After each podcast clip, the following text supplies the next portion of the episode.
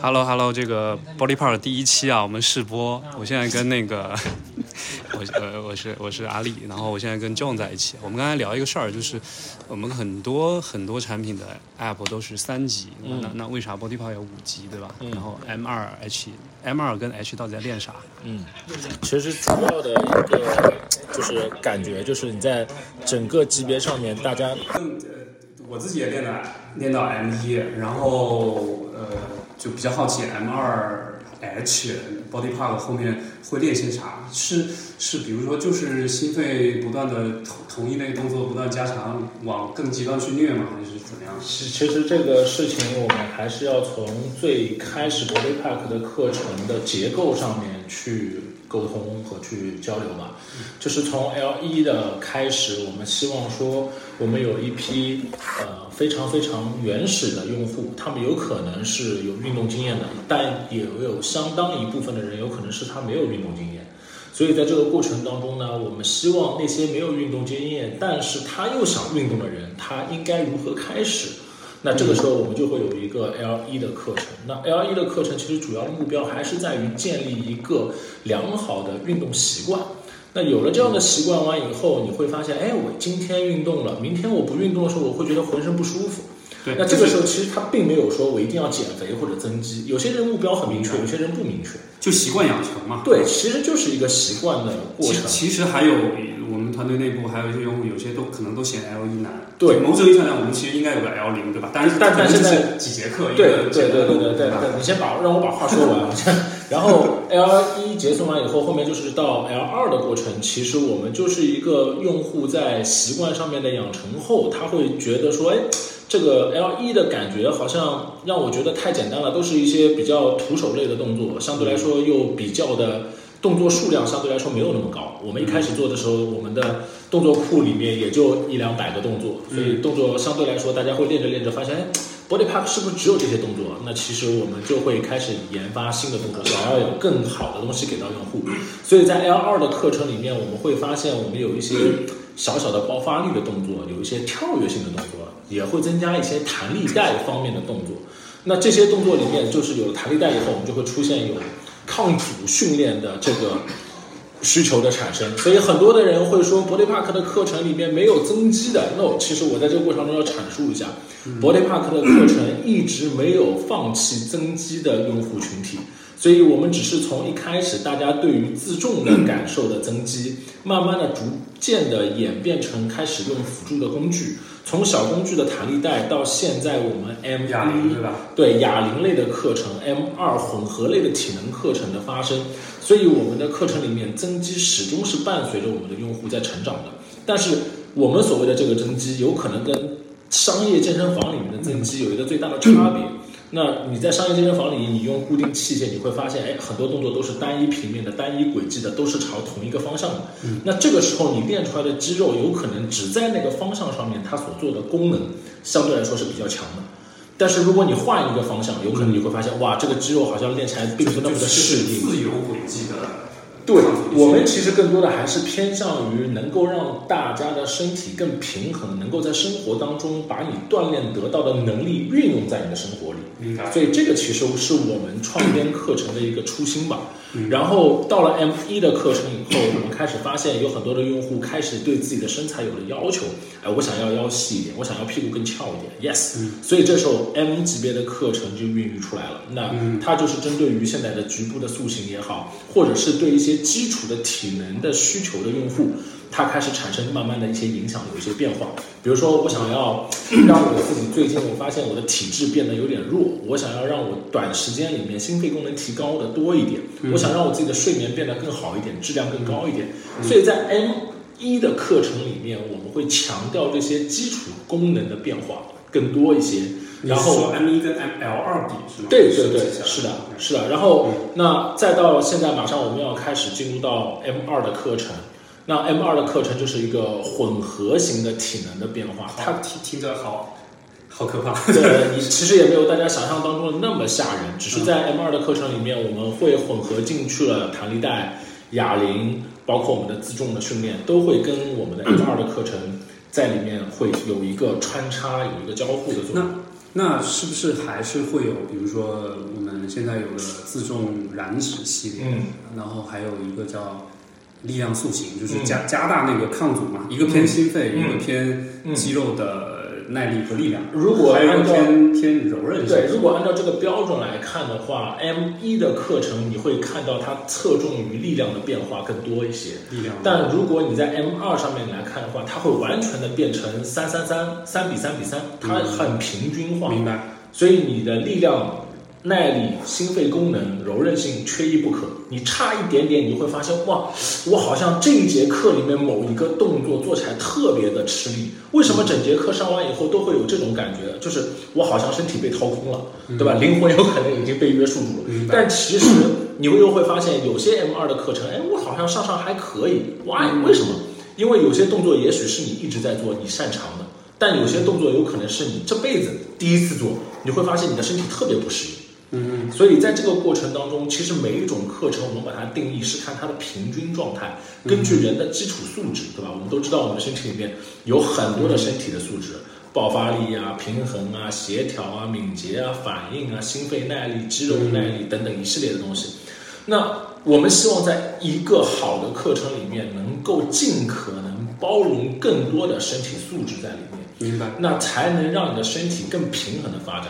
Body Park 的课程更强调的是一种平衡性。我们希望你在创造力量进步的同时，你的柔韧性也在变好，你的心肺功能也在变好。然后你发现你自己的恢复能力也开始变强的时候，你一个星期本身只能锻炼两次，现在变成了三次、四次，甚至有可能你会在 Body Park 一周能坚持锻炼到五次的时间。嗯，那你说到那个时间段里面，你还会去想着我要瘦还是要胖吗？No，因为你足够多的时间去消耗你现在的卡路里，嗯。所以你的身材会变得越来越好。，OK，所以我们不会先去跟用户强调说你要减脂，你应该在这个过程当中一周上一次还是两次课，而更多的是你喜不喜欢这样的课程，你能不能在这个课程当中找到你喜欢的东西，你的乐趣在哪里明白。？Yes，所以时间久了你会发现你瘦了。那我问一个具体的问题，我也有这个疑问，就是我们比如说我们有燃脂，就偏心肺类的嗯系列，嗯我们有力量系列，嗯。是不是 M 二会有一个 M 二的燃脂和一个 M 二的力量呢？还是说 M 二已经不分燃脂或力量？M 二的课程已经属于混合性了，它其实已经不用去区分说它是呃燃脂课还是属于力量课程，就不存在。它不存在这个过程了。也就是说，嗯，我们如果我们作为呃 Body Park 的用户，嗯，到时候我选课，当我选一节 M 二的课的时候，它其实已经无所谓是燃起来力量，反正它就两个都需要比较强的对能力和基础。对，因为你越往上走，你像打比方，我们打篮球，如果我今天想要灌篮，我的第一个概念就是我需要有很好的下肢的爆发力。嗯但是如果我在跳跃的过程当中，我的腹部力量很弱，我在空中没有办法稳定住我的身体，不平衡，我也无法扣篮。明白。所以那那但是瑜伽应该会有 M，就是就是一个垂类的运动，是不是还是可以分成五级？是的，或者说我这我就是想想练心肺更高，我想练 M 的心肺，也会有细微的变化吗？这里面我会觉得，那比如说哑铃，哑铃我有我我现在练的是五公斤，对吧？嗯然后我我可能是 M 一，我会练五公斤、七公斤。嗯我现在有个 M 二的 Strength 力量系列，嗯那么我还是以力量为主，当然可能会穿插一些心肺，但是对我来说还是力量训练，会嗯会这样吗？首首先第一个先要大家先要能够了解，就是力量训练的变化是不断的挑战你现在的外加的阻力。嗯所以在这个过程当中，如果今天我设计的这个课程，你觉得五公斤、七公斤还 OK 没问题，那说明这个分量是轻了的。那我自己往上加你其实可以自己往上加，而不是课程就是同一节课程自己加重。yes OK，yes。所以越往上走，其实难的地方是在于你需要去挑战的是你自己，而不是去挑战这个课程。OK 嗯哼。OK OK，然后再往上走的情况下面，我们会回到 H 级别。那就最高级别 yes，啊那到 H 级别的情况下就是运动表现了 for performance。所以在这个过程当中，可以转型做就是职业运动员啊，我我会觉得你不会是去做职业运动员，你更多的是有可能我需要在大众人群里面做一个比较呃运动出彩或者跳跳出大众娱乐的健身的这个视角去看待 H 级别的课程。我更偏向于专项性。如果说你想要踢球，那你的球应该是要跑，跟球应该是跑得更快，嗯踢得更远，对吧？进球的时候踢得更准，嗯所以它更多的偏向于运动表现。明白。Yes，所以 H 的课程以后未来会以运动表现为主。但是我的问题是，真的每个人都能练到 M 二 H 吗？呃，我觉得在这个过程当中，首先第一个，我先回答一个啊，yes，可以。嗯那我要告诉大家一个路径，其实在这个过程当中，大家会发现，在现在的 Body Park 课程当中，我们会有一些叫纠正类的课程。纠正，OK，Yes 体态纠正是吧？有点类似于大家会大家会觉得把它看成它有点像拉伸，有点像瑜伽课啊，又有点像自重类的缓慢性的力量训练。但其实这个课程的根本原因是基于现在用户长时间的久坐办公室，或者是他不运动的时候，他的身体的状态其实一直处于那种窝在那里的感觉。嗯，所以他的整个人的身体不伸展、不舒展。那人的身体长时间保持一个姿势以后，肌肉将会达到一种非常不平衡的状态。嗯在这种情况下面，我让你去选择各种各样的运动类型，其实它是有受伤的风险的。嗯那么在这之前，我们先要保持我们的身体是一个平衡的状态，逐步的在进入到运动表现的领域，那这个时候你的风险就会大大的被降低。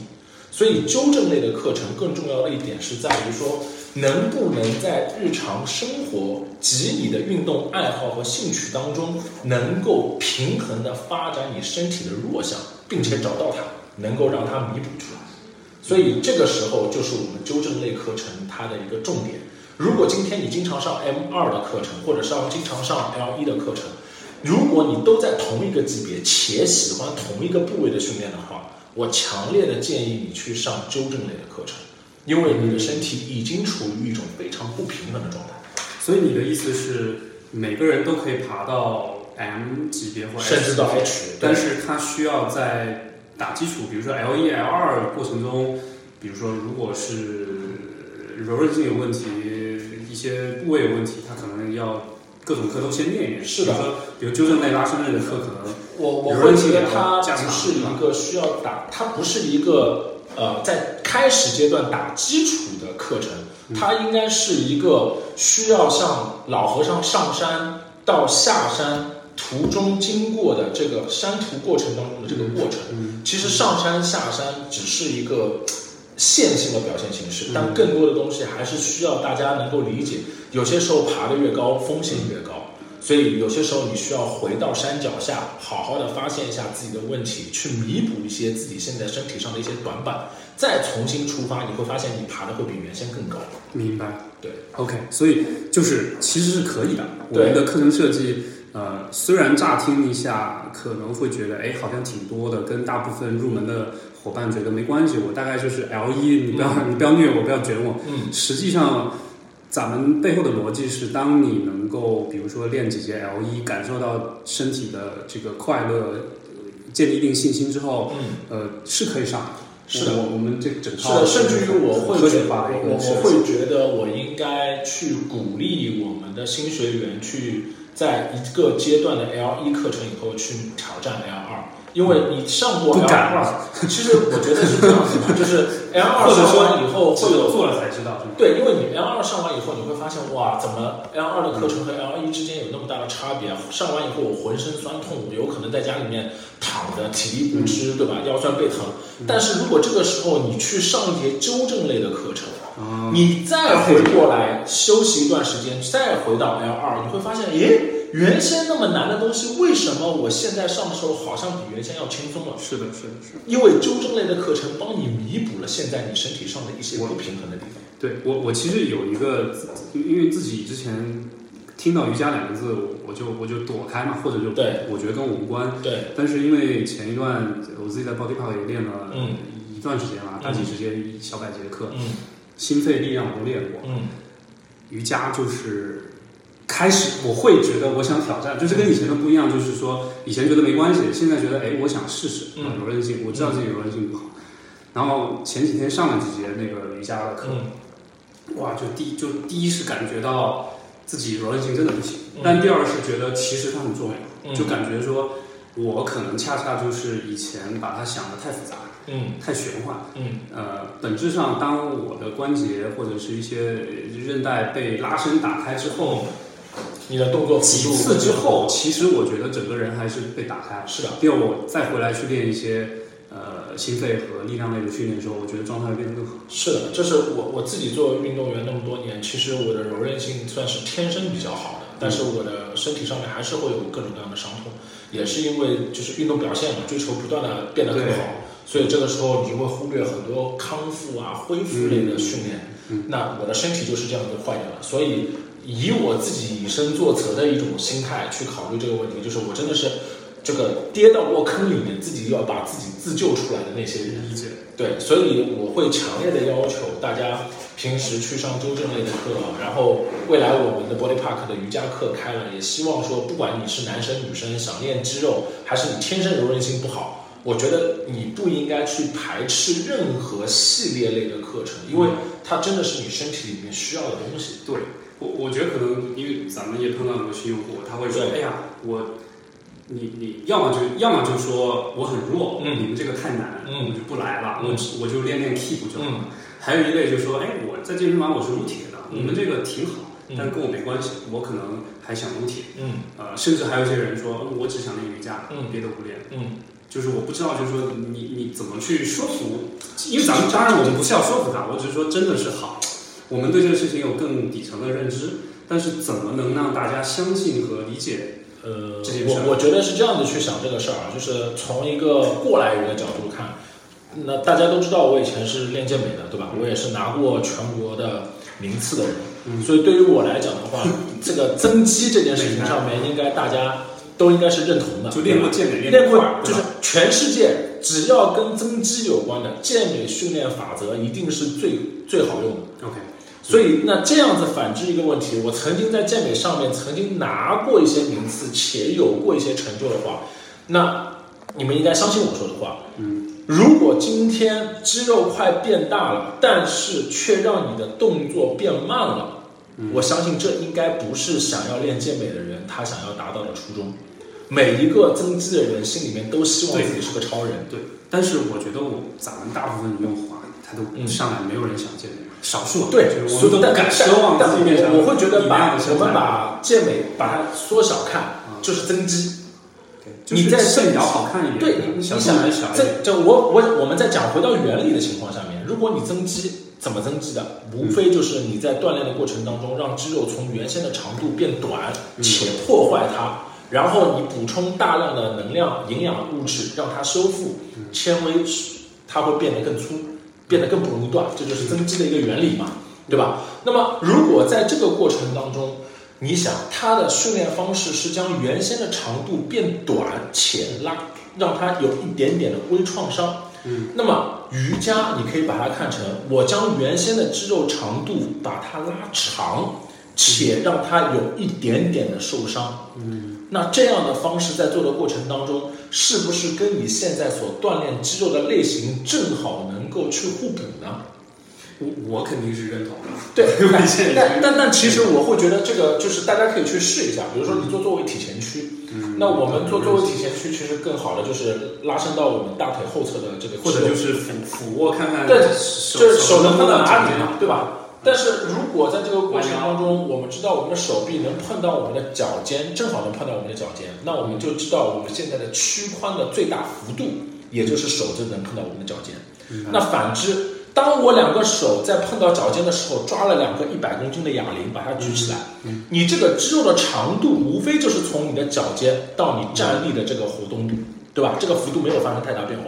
但如果今天你站在了一块踏板上，你的手指能碰到你的脚尖或者碰到地面，从那个角度去拉一个一百公斤的哑铃，把它举拎起来，做到一个站立的状态，你的肌肉是不是比原先缩得更短了？且比肌肉拉得更长了？那这个时候你同样做一个动作，你的效率就会比你原先站在地面上双手摸到脚趾时，它的幅度要大很多，这个肌肉它缩短的距离也就变得更长。明白明白，那这个不就是增肌的人想要的东西吗？嗯嗯，理解，嗯，那呃，怎么，比如说我我们还有一些朋友，他可能对自己信心比较差。其实我觉得健身这事儿最最最麻烦的或者最难的就是他启动较难，就坚持也。我我觉得伯雷帕克有一个很好的地方是，嗯呃，一般性启动难的人，他会觉得说，哎，我去健身房里锻炼，人家都看着我，我做的不好或者举的又比较轻，嗯会不会被别人嘲笑，对吧？嗯人家会不会有背后有议论我？那伯雷帕克其实完全解决了这个问题。就我们在自己家里面锻炼，旁边都是家里人或者你一个人，当然就在家比较安这全，这个比较安全，第一个是比较安全，第二个是我我的心态会比较的放松一些。明白。那我在做这些动作的过程当中，我该是什么样子就是什么样子，这已经比健身房的启动要简单很多了。那第二个问题是我们的课程本身就是从 L 一到 H 的，所以如果一开始你就会觉得比较难，那你就从一个相对比较低的级别的课程开始做。你你有，比如说你你肯定也教课哈，对你，你有没有观察到我们一些学员，比如从第一次上课、第二次上课、第三次，会有什么规律和明显的变化？有啊你接触学员比较多这里面我觉得逃不开几个事儿吧。第一个是，呃，教练自己本身他是不是能够看得出用户是第一次？那我如果觉得我是一个新的用户，那我肯定是希望教练多多的来关注。对，那在这个关注的过程当中，我更多的使用的是打压还是选择是鼓励？那这跟跟这个用户之间的这个沟通就非常重要。有些人很要强，我你越说我不行，我越要做给你看，对吧？他很执拗。还有一种是什么？你说我不行，好，我不行，那我就不做了。就是受不了，就是对，他受不了，所以我还付钱来被教练 PUA，所以，所以，所以，其实，在这个过程当中，其实也很考验教练的经验。那很庆幸的是，伯雷帕克至少我面试的教练都是属于已经有几年以上的教练的教练，他们都非常有经验。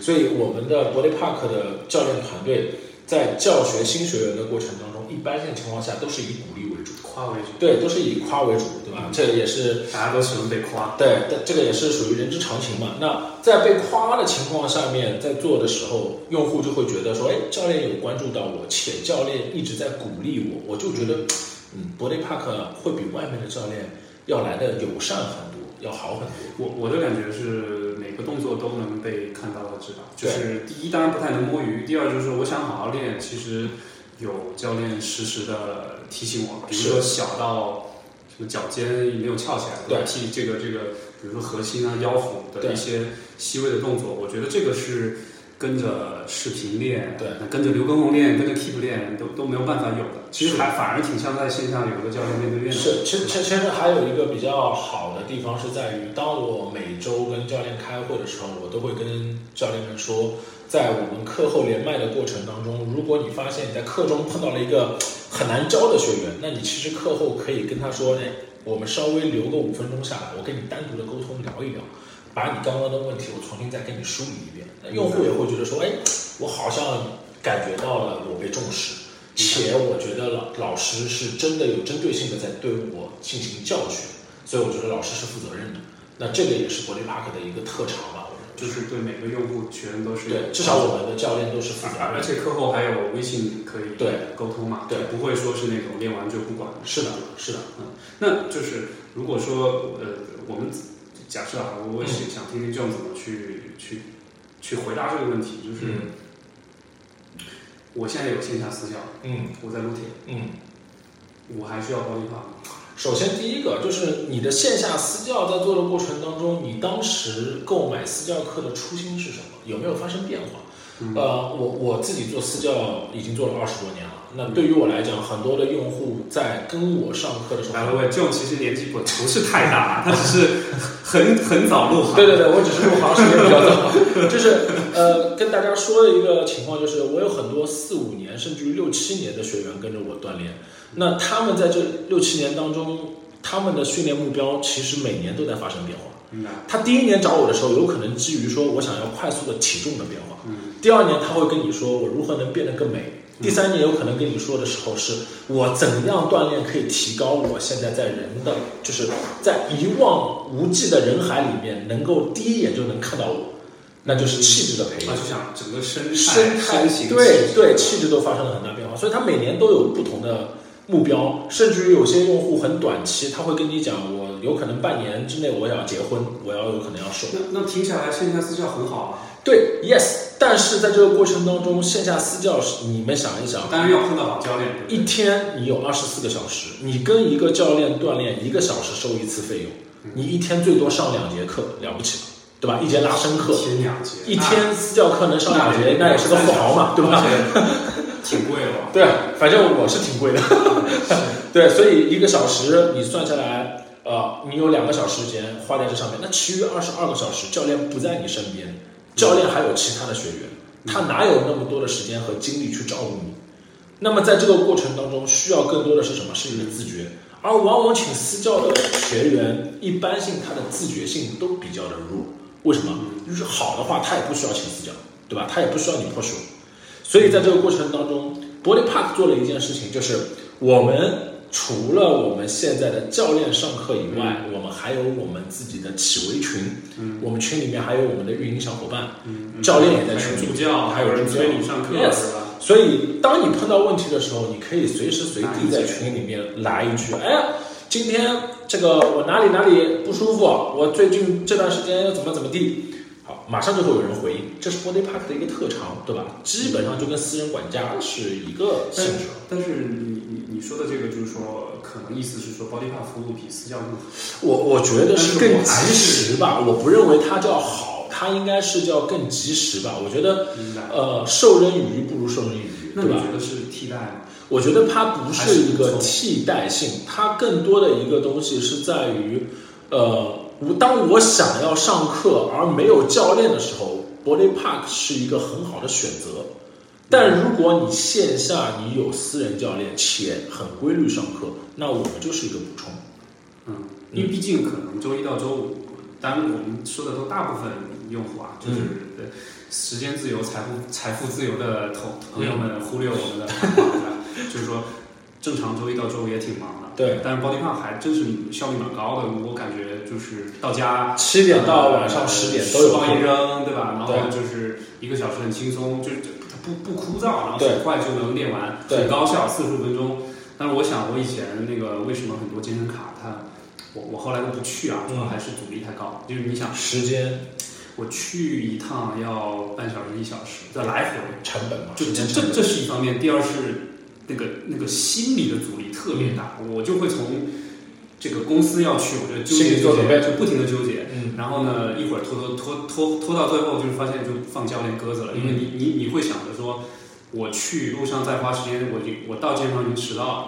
迟到呢，一般来说线下的教练他也他一般也是你迟到，我还跟你练，但是时间会会压缩嘛，尤其他后面有别的学员的时候，对，那你就觉得自己练的不就不爽，不爽就不去，是，所以你就恶性循环。是。吧？然后，但我觉得 Body Park 好处就是真的没有阻力，就是甚至说，我同样纠结，我可以纠结到上课前两分钟都还能进教室。你甚至于你纠结过那个时间，你下节课还能再约。对对对对对。然后呢，也不用担心没有带这个洗漱用品，因为有时候我就是忘了，你可能还是很想去，结果今天没带洗发水，因为有些很多健身房现在。不给嘛？甚至有些时候忘带运动鞋，你到了那边，你发现，哎，我没带运动鞋，算了，回家。对，或者说今天我靠，今天有点太累了，穿就今天穿的比较 low，就还是有社交压力对对对对？就我觉得这个当然是好处，呃，但它不妨碍我周末，比如说我有时候也去。像北京，我有时候也去 Space Cycle 啊？偶尔我也会去超星去约一些。每个人的社交的这个属性还是逃不了。对对。但我会慢慢发现自己，就真的这些这几年来，我能够坚持的课就是 Body Park。因为我我我再忙，我回头看，我每周至少有一到一次吧。嗯。然后我现在已经上一百多节了。嗯。就是当当然这个就是很我们好像视频也没给你们拍。内部用户对吧？但是，就是本质上就是还是觉得阻力就是相对比较容易。对啊，不不管是说他去开始上课的阻力，还是说整节课程课程的过程，因为因为这个过程中，我有时候我有几次经历是属于自己真的很累，就是我有时候回家我就不想动。嗯。但是但凡我点说服自己，就就是我只要说服自己，好，把手机打开，嗯，点开。我只要一点开，然后教练出现了，他跟我 say hi，然后就是就开始了，就就因为他是个真人嘛，我总不能忽略他，我得回答他。然后呢，可能还有一些其他的学员用户也会进来打个招呼，然后我想就啊，稍微状态好一点。对。然后呢，热身热身完了就不知不觉，因为整个过程里有 AI 的那个提示，像像像每个动作都有像打游戏一样的反及时反馈嘛，所以真的就是只要开始就能坚持的感觉，对吧？对，就这这种我会让我觉得我其实呃，哪怕我有线下健身房的卡。我也会买一张 Body Park 搭配着练。我我我从我自己个人的角度来讲，因为自己从小是运动员，所以对于我来讲，每次运动之前换衣服是一件让我比较烦的一件事情。就是我会认为说，如果我在职场上面我穿着牛仔裤、穿着衬衫，到家里面包一扔，我可以甚至于我只是穿一件睡衣，我就能在锻炼。那我会觉得这是一件很舒服的一件事情。但如果我现在要拎着一个书包，穿着牛仔服，穿着衬衫跑到健身房，换了鞋，换了衣服，换了裤子，然后还要跑到健身房里面再去看哪些设备上面有人，哪些设备上没人，然后还要等，有人还得等，没人的话你上去，你热身结束完下来以后，你还得看你下一个器械在哪里做，热身场地有没有够用，对吧？这些其实都对于在健身房里面有一些。不大不小的一些因素吧，我觉得会阻碍我自己在锻炼的过程当中的一个因素。就我自己练练练练练，突然之间发现，哎，我下一个动作上面已经有一个器，有这个器械已经被人占了。嗯，那我怎么办？我得换动作。我临时换动作的时候，其实我已经不爽了。当然，就是 我也有，就是那个抢两个人轮一个。对，要抢设备。对，然后这时候我就想，啊，那我就换动作吧。那你换动作的时候，你就会去找第二个器械，有可能你找得到，有可能你找不到。对但其实还好，就是我我觉得最难的还是去健身房，就是到那这样那样不爽，我那一次还会练完。呃，我我觉得这个跟它的地域性有关系吧。就是如果今天你家的健身房，就我我在上海，我的家楼下就是健身房，嗯，那我其实下楼只需要五分钟。但有些时候我下楼，我都会觉得这是一个。我同意，我同意。就是所以很多人很多人说，哎呀，健身反人性。我觉得其实不是，是。去健身房，就是从从不动到动这个过程，就是就像你说的，我也感受，因为我小区楼下也有一个健身房，嗯，我有时候我我就知道他就在我家楼下，而且我我是电梯嘛，对我也是啊，我都不想去，因为你还要换鞋吧，对，你带个衣服吧，就是，走那么两步，就人还是挺懒，所以我觉得，嗯，还还 Body Bar 这个产品还是优点就在于说，真的是。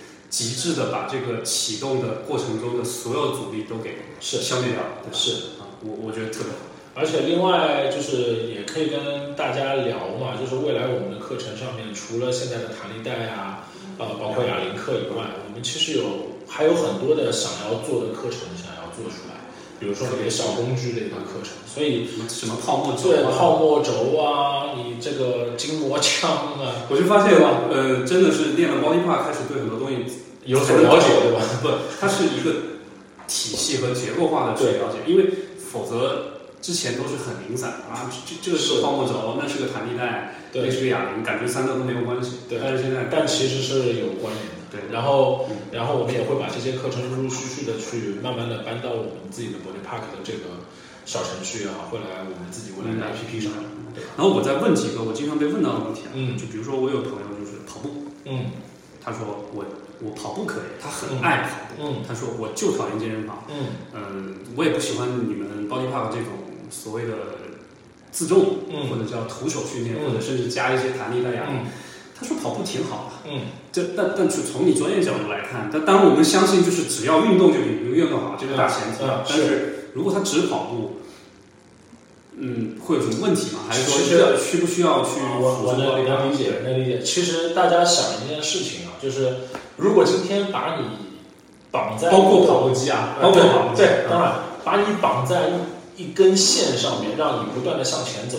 你的身体会不会因为始终往前，而身体会在某一个时间段以后产生一些变化？嗯，我们可以想象一下，我们脚往前迈的时候，我们大腿前侧的肌肉得要收缩，对，我们的脚才能往前迈。我同时，我的前侧的肌肉要绷紧，我才能保持上半身的稳定，嗯，我才能不断的向前走，对吧？当我开始往前走的时候，后脚还得向后蹬，小腿还得收紧，大腿后侧的肌肉还得发力。不断的以前收缩后收缩的形式让我身体向前，那久而久之以后，会不会发现我们前侧的肌肉和后侧的肌肉都变紧了，而我们的身体的侧面的肌肉越来越弱？我大概理解是是，就是说它是一个固定受限的、固定轨迹的一种训练。当然，它可能对心肺能力能练到，但是它更多的是比如腿啊。我我我觉得心肺心肺耐力的训练方式，只要能让你动起来。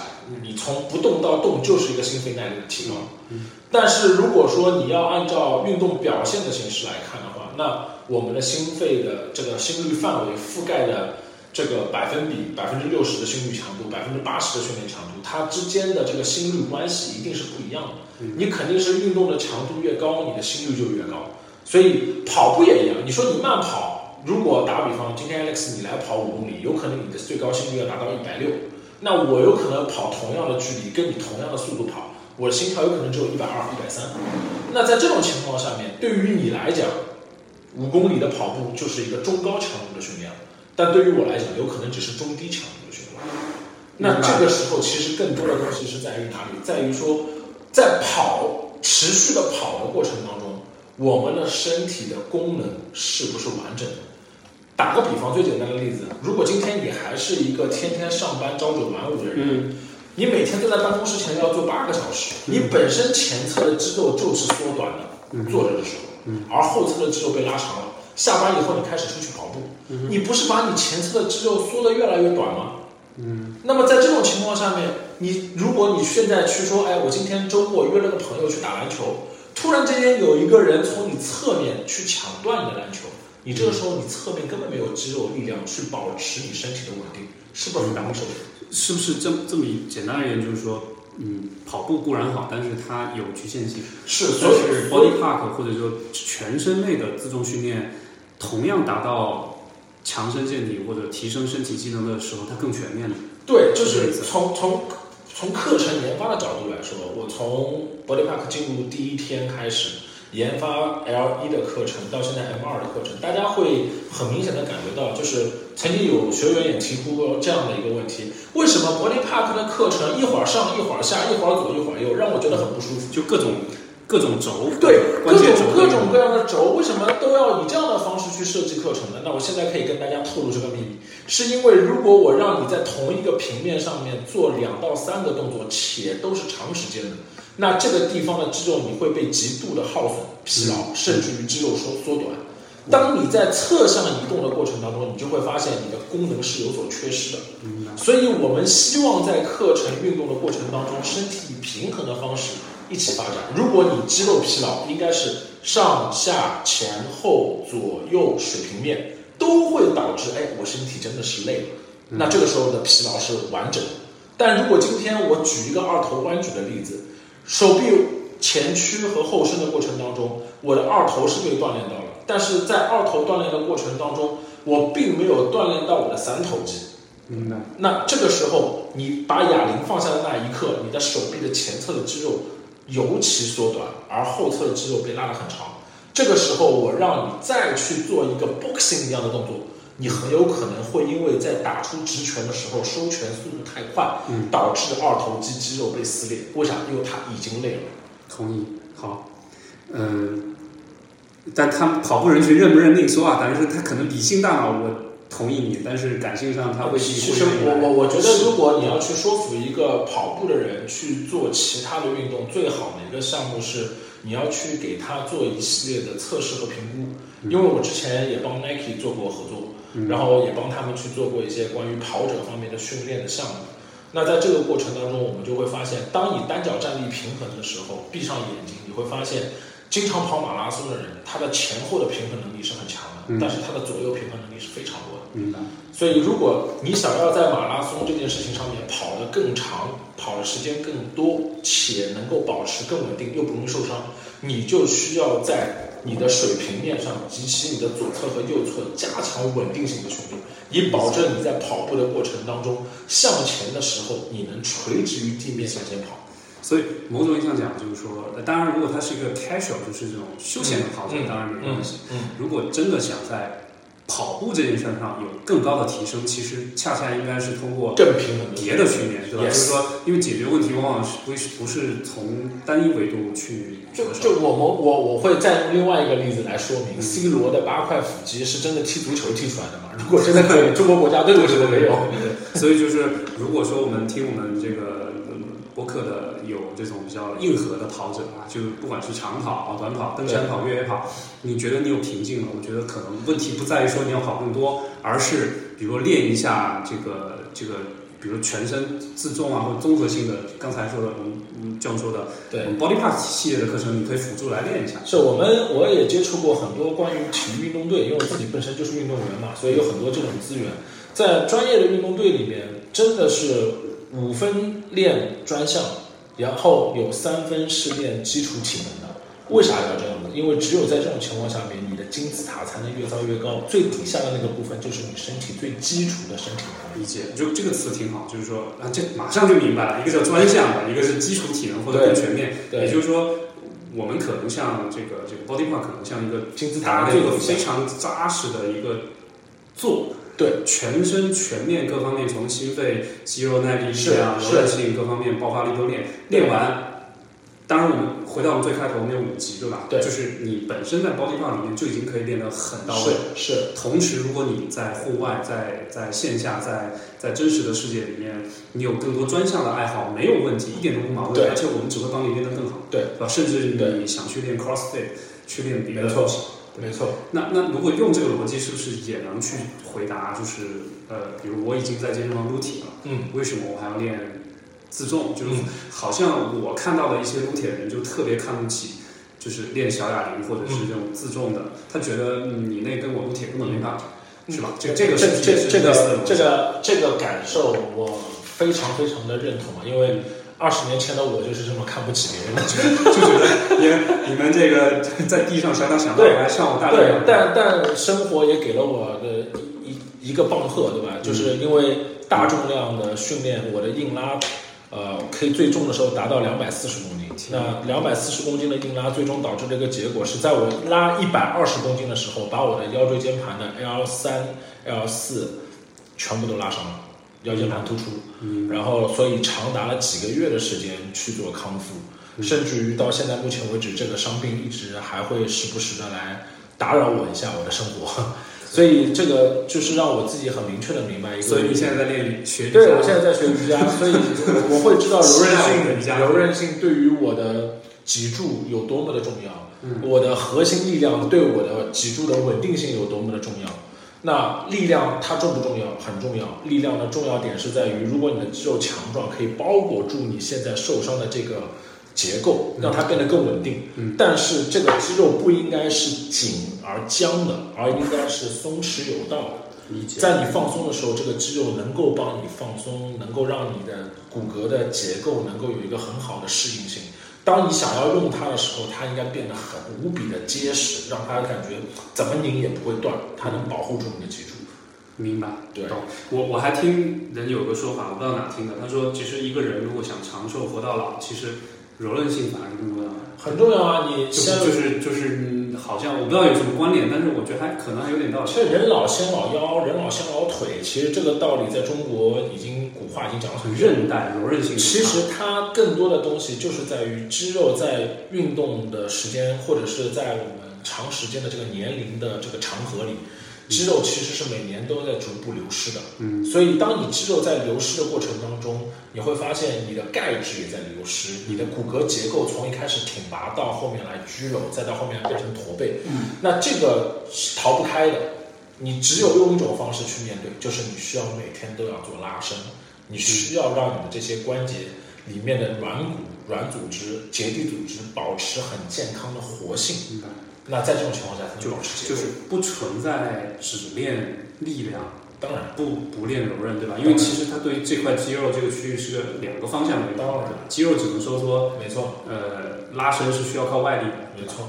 我觉得这个也回答了很好的问题。然后，哎，我们今天是试播了，我们是试播，然后我们觉得，如果如果大家觉得好，我们可以可以以后多用。我们可以一一周来个一次，或者是有一个规律性。对，对，音质可能不太好，第一次录，大家多多包涵。那那今天先先先这样，然后这个大家多多给反馈。好，谢谢大家，拜拜拜拜拜拜。